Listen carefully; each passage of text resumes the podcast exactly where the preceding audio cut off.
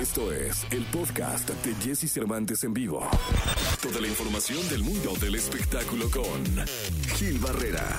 Con Jesse Cervantes en vivo. Señoras, señores, es eh, martes, martes 6 de abril. Está con nosotros el hombre espectáculo de México, el querido Gilgilillo, Gilgilillo, Gilgilín. Buenos días, mi querido Gilgilillo. Mi querido Jesse, ¿cómo estás? Muy buenos días, buenos días a todos. Oye, mi Jesse, dos cositas. Fíjate que ayer hubo un evento bien particular porque aparentemente Anel Noreña ha sido ya nombrada heredera universal de la fortuna de José José. ¿Cómo? Así que ya dieron lectura al testamento, que ya abrieron un testamento y que en el testamento aparece Anel como la picuda de todos los bienes de José José. Oye, y- Falta saber cuáles son. Y, y ahí viene la pregunta. La pregunta, Sí.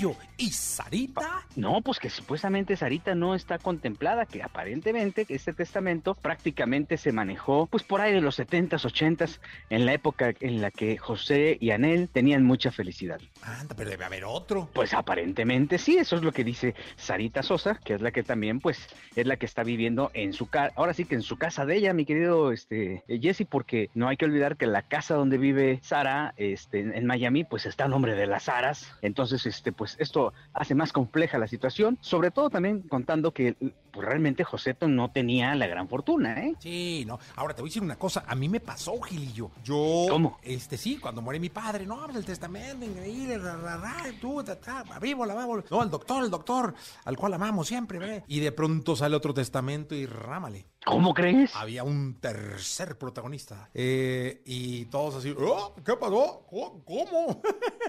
¿En serio? Sí, Gilillo, así que dile a Nel que cuidado, va a salir otro, otro testamento. Fíjate, vamos a escuchar la reacción de Anel. Venga. Muy contenta, muy agradecida y muy este, en gozo, en antojo y en confort. ¡Ah, ¡Aleluya! Espérame en el cielo, corazón. Es lo que le tengo que decir. Gracias, mira, en este momento unirnos en esta tesitura legal, familiar y amorosa es muy, muy lindo, papito lindo. Es lo mejor que nos puede haber pasado nunca. ¿Están de acuerdo? ¿Qué sigue? No sé. Pero lo que pasó hoy es verdaderamente trascendental y fundamental. José, desde el cielo, am, ¿cómo les diré?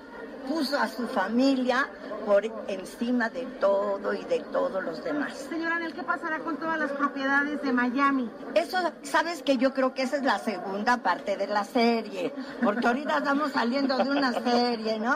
No sé, mamita linda, pero, pero desde luego ustedes entienden lo que quiere decir heredera universal.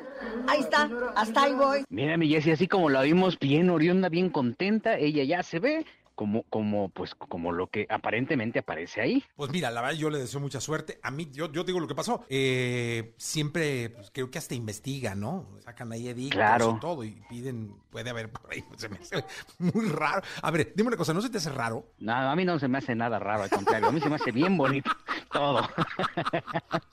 Perdón. No, pues, me no, no, no es sonrojaste, común, ¿no? Gil No es me común. sonrojaste, Gil Barrera. Es que contigo hay que tener muchísimo cuidado. ¿No es extraña la situación, Gil?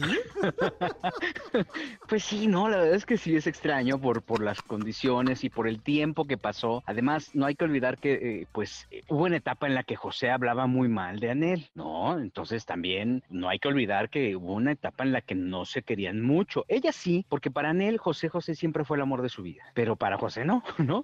José se expresaba muy mal. Ahí no hay que olvidar este libro ta- tan, tan, este, tremendo de la vida de José, las memorias de José José, en donde se expresaba súper mal de Anel, de su familia, ¿no? Ahora, si esto va a tener o, se- o se- o va a ser la culminación de la historia de amor entre Anel y José, desde esta perspectiva, mira, qué padre, aunque no le deje nada, aunque le deje nada más dos corcholatas, ¿no? Sí, claro. Es cierra la historia de amor. ¿Está raro? Sí.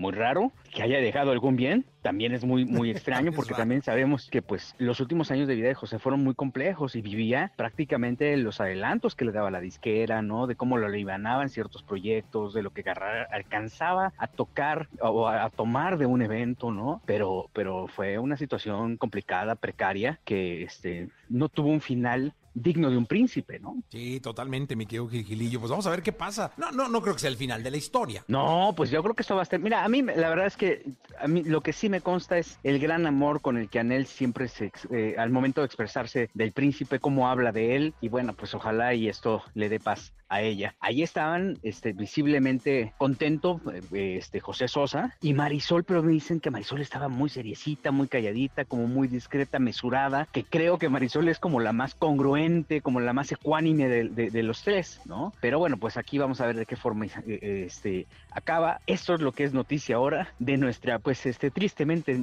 eh, realeza mexicana, mi querido. así es, mi querido Gilillo.